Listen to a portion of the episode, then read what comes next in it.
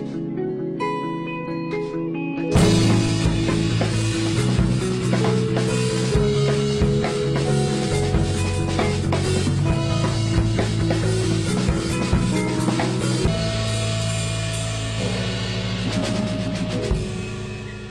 欢迎来到职人介绍所，我是主持人程汉。今天邀请到的还是两位男嘉宾，他们是知乎法律领域的知名用户。让我们欢迎房产律师徐斌和刑事律师高萌。大家好，大家好。本期职人介绍所嘉宾高萌 Go，一九八八年生，天津人，家庭背景公务员，华东政法大学毕业，刑事律师。徐斌，一九八四年生，本溪人，家庭背景公务员，华北电力大学毕业，房产律师。为什么选择了刑事辩护这方面？江湖盛传好像刑事律师比较辛苦。我们苦呢，就是相对于在和各个机关和当事人的这种博弈吧。所以见犯罪嫌疑人的时候会感觉害怕吗？那我第一次见犯罪嫌疑人是跟我师傅去的，我当时不敢说话的，犯罪嫌疑人甚至气势比我还强。但是后来时间长了，其实他们也是人，咱们也是人，那不会莫名其妙的对你有什么威胁这种？不会不会不会，毕竟我们是替他们说话的。如果他们对我们做出了一些不好的事情的话，那肯对他们来说的是非常非常不利的。嗯，徐律师这方面就会很好，是吧？你的职业应该没有什么危险，是吗？我的职业可能比他的还要危险，因为我们做房地产案件的，只要一出事儿，就是一个小区上千个业主一起跑来找你律师来求助，肯定是遇到了他们自己克服不了的困难。我们曾经跟着我的业主一起，大概二百多个业主，跟另外一面开发商二百多个黑社会一起这样对阵，开发商。喊着口号，像那个冲锋一样，然后一群的这个黑社会就在你后面，嗡一下子就这样追上来，然后我们说撤，然后一群业主扭过头开始往自己的小区跑。我倒想起了我以前一个非法集资这种的案件，每次我们去开庭的时候，我们首先要隐瞒律师的身份进入。穿过人群进入法院，然后我们在法庭上发表辩护意见的时候，多次被被害人打断，在那喊：“你们为虎作伥，你们助纣为虐，你们这群坏人，你们不得好死。”最后一天开完庭的时候，因为我们要签笔录嘛，当时一看那个场面要失控，然后那边给法官使眼色，这法官掩护你们，快告诉我们赶紧签，签完了之后，然后旁边一块办案的那个律师低头跟我说：“赶紧走，提前找好的一个出租车师傅。”一边跑一边给他打电话，我说：“师傅，赶紧打火，我们上车，咱就走。”师傅说：“你们到底是干嘛的？” 有客户在在云南，嗯，坐飞机飞过去，刚一下飞机，嗯，来了一辆车来接你，说：“我是你的客户，跟我走吧。”嗯，然后这边还没上车，那边客户电话打过来了，嗯，说：“律师，你们在哪儿呢？我们在外面等你呢。” 哎呦，那这是什么车？这是什么人要把你接走？对，那你们生活中会有一些职业病吗？比如说你们会活得特别谨慎，会不会给你们让让你们签字什么的，你们就特别谨慎？哎，这个让我签字，这是什么？不不不，如果是律师反而会好。我在日常生活中，平时比如说我要去银行啊，去那个电信办个什么事儿，那都是一片协议抛给我，嗯，我绝对不会去看了。一想电信大不了以后告你，你签什么我就签，擦擦签了，签完了之后打官司我敢跟你打，我不怕你。高律师是这样的吗？在一开始的时候，可能也是一种职业病，看什么东西我都得多看几眼，嗯，包括签一些合同。这个不行，这点也不行。哎呀，这个合同没法签，签了之后 就全是事儿。对，都是这样的看法。但是后来也是懒了，算了，我先签吧。签了之后，大不了你该注意的地方没给我用加粗下划线。倾斜体，你没给我着重提示啊？就我以这理由，我起诉你去。反正我告诉你，我总归总归我能找出点理由来吧。那徐斌律师现在的收入能达到多少？这是秘密啊，这是秘密。对，大概的数字也不能说，是吧？我们的大概一年级律师的收入一般在十万块钱左右。一年级律师。对，二年级的律师呢，一般来说会达到二十万到三十万这个区间。嗯。稳定下来的话，一个成熟的职业律师的收入应该是在五十万左右。五十万左右，对。高律师、刑事律师会跟这个价怎么样？相对来说的话，大体上也都差不多，前几年都差不多。嗯嗯。我有一个案子，我找到你们了，你们以什么样的标准来给我开价呢？我想开多少开多少，就是没有一个规则，个性。其实我们说很简单点，就是修车摊儿你是怎么找的？对吗？嗯。他的收费标准是什么呢？打一次气儿是多少钱呢？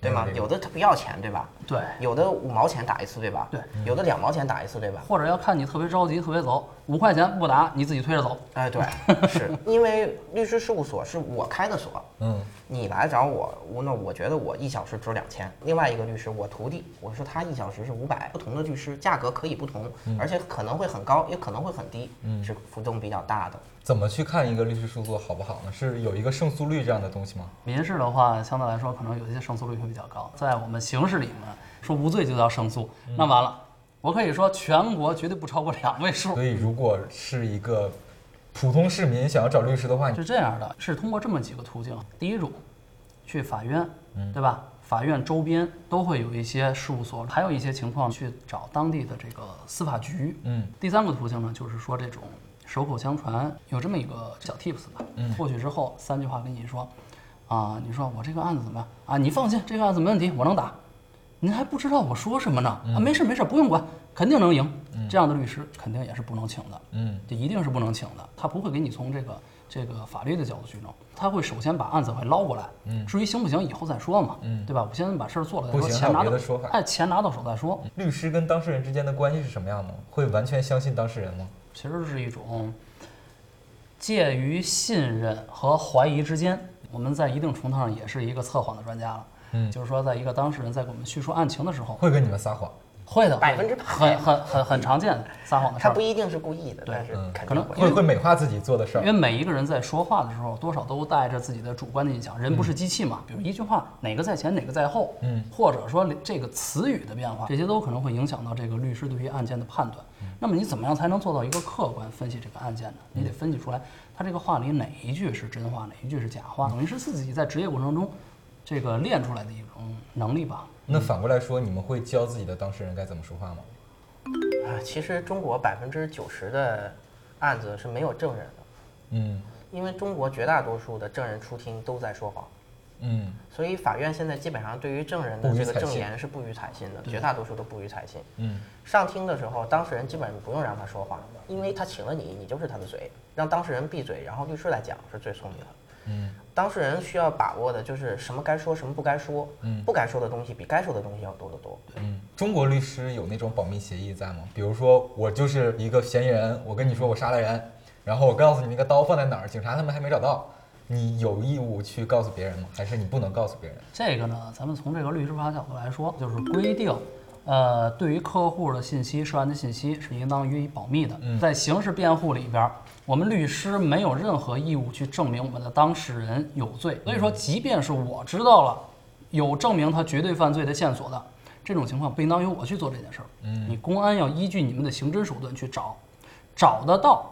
那你去控诉我们这个当事人、被告人有罪，OK，可以没有问题。你如果找不到，对不起，疑罪从无，那我就要依照我的这个职业的这个要求去做罪轻或者无罪的这个这个辩护。外界就说律师职业是给坏人辩护，律嗯师不是什么好人。嗯，对你们是怎么看呢？你在这个行业里干的时间长了，每天都在看社会的阴暗面。一个新闻媒体发一个帖子，啊，女方说男方怎么怎么怎么不好，然后底下人就说分了吧，分了吧。其实呢，习惯了律师这个行业，你就知道，他说那个话就只是为他说的。男方讲的话跟女方讲的话完全不一样。所有律师都倡导的就是程序正义要高于这个个体的正义。如果说让这个案子在程序上做到我找不到一点儿的瑕疵，这种情况下你才能够给这个当事人去定罪，构成什么样的罪，你必须有百分之百的证据去去去去证明。如果说在某一个个案的时候呢，可能有些人也会也会不明白，说这个人明显是这个杀了杀的。这个律师太没有人性了吧？杀人都杀成这样了，然后还不给他判死刑。但是实际上，我们就可以问一个问题：现有的证据查不到其他的犯罪犯罪嫌疑人，但能不能百分之百确定是他杀的呢？嗯有没有百分之一，哪怕百分之零点一的可能推断出人可能是其他杀的，或者是其他的死因？嗯因为就像我们以前做过这么一个案子，被告人呢上去一拳打在了这个被害人的胸口，结果是心包出血，死亡了。这一拳打进去，是不是能打出心包出血？有没有这么严重？对，我们也查了，就是问了一些医学专家，他说有很大的可能造成这个心包出血。嗯，那有很大的可能造成心包出血，是不是有很小的可能造成其他的原因造成的心包出血，对吧？不是说这个击打造成的。嗯，最后论证呢，确实是有可能由于他这个自身的病源，因为有这个可能性，所以这个案子你不能说天然的证明这个案子就是他的其他所致。嗯，这个结果不能应当当事人去承担。那你看到被害人家属的时候，会不会感觉愧疚呢？这些东西这只是停留在我们做普通人的时候。嗯，等你当上律师了之后，你要看这个社会，要比想象的要复杂的多。每个人在自己这儿都是正义的，每个人来找律师的时候都希望你站在我这面，替我去实现正义。你看到那一群受害者家属，你觉得他可怜吗？你那受害者家属把你的客户跟你一起，如果要是堵在法庭里面十个小时，你还觉得他可怜吗？对吗？这些话就不像原来那么简单了。我们这个职业的职业伦理，说你律师你是不是整天干坏事儿、非正义？不是，因为我感觉每天我都在干好事儿。我收了客户的钱，帮了他的忙，然后客户过来感谢我，我就会觉得我的这种职业价值被体现出来了。我们做刑事的时候，他们可能会问，那他到底杀没杀人？然后问律师，我说我也不知道。他说你怎么不知道？不知道就给人打。我说我为什么要知道？只有当事人和死者知道呀，嗯，对吗？然后你问法官，法官知道吗？他敢说这个人当时杀人了吗？法官不敢说，公诉人也不敢说。也就是说，除了当事人之外，没有任何一个人知道案发时候当时的现场的情况是什么样子。当事人不会跟你们说吗？当事人会跟我们说呀。当事人在说的时候，可能会带有一点主观的色彩，有可能这一点主观的色彩他自己觉得没什么事儿，但有可能会整个左右这个案件的导向。他如果直接跟你说我就是杀了人，这个人就是我杀的，也不一定。替子羊顶包，一个男的开车把一个人撞死了，因为他没有本儿，他去求他的姐姐，他姐姐的儿子有一个驾驶证，说是他撞的，那你有本儿，有可能判个有期徒刑就出来了。嗯，结果这个天真的姐姐还同意了。嗯，这个儿子呢也说是我撞的。嗯，不巧死刑。这个儿子当时就哭，不是我，是我舅舅。这时候法官呢，他去问这个孩子的母亲，当时就是只知道哭，什么都说不出来。再怎么去问这个舅舅，他就一口咬定是我外甥开车撞的。嗯，没有任何其他的证据，没办法就给他毙了。所以最后律师就一件事儿，就是我最大化我客户的利益。嗯，即便客户对我撒谎，客户找我来委托，让我帮他办事儿，我帮他把事儿办成了，就 OK 了。我不需要去关注整个事件的真相是什么，就回到了那个。Legal High 那第一集最后问说那是不是那小伙子干的？说这跟我没关系，对，我不管。今天跟两位律师聊完之后，感觉对今后的人生充满了信心，因为感觉什么官司都不怕了。嗯，那我们今天跟二位律师就聊到这里。如果大家有法律方面的问题，也欢迎到知乎上跟徐斌和高萌取得交流。谢谢二位。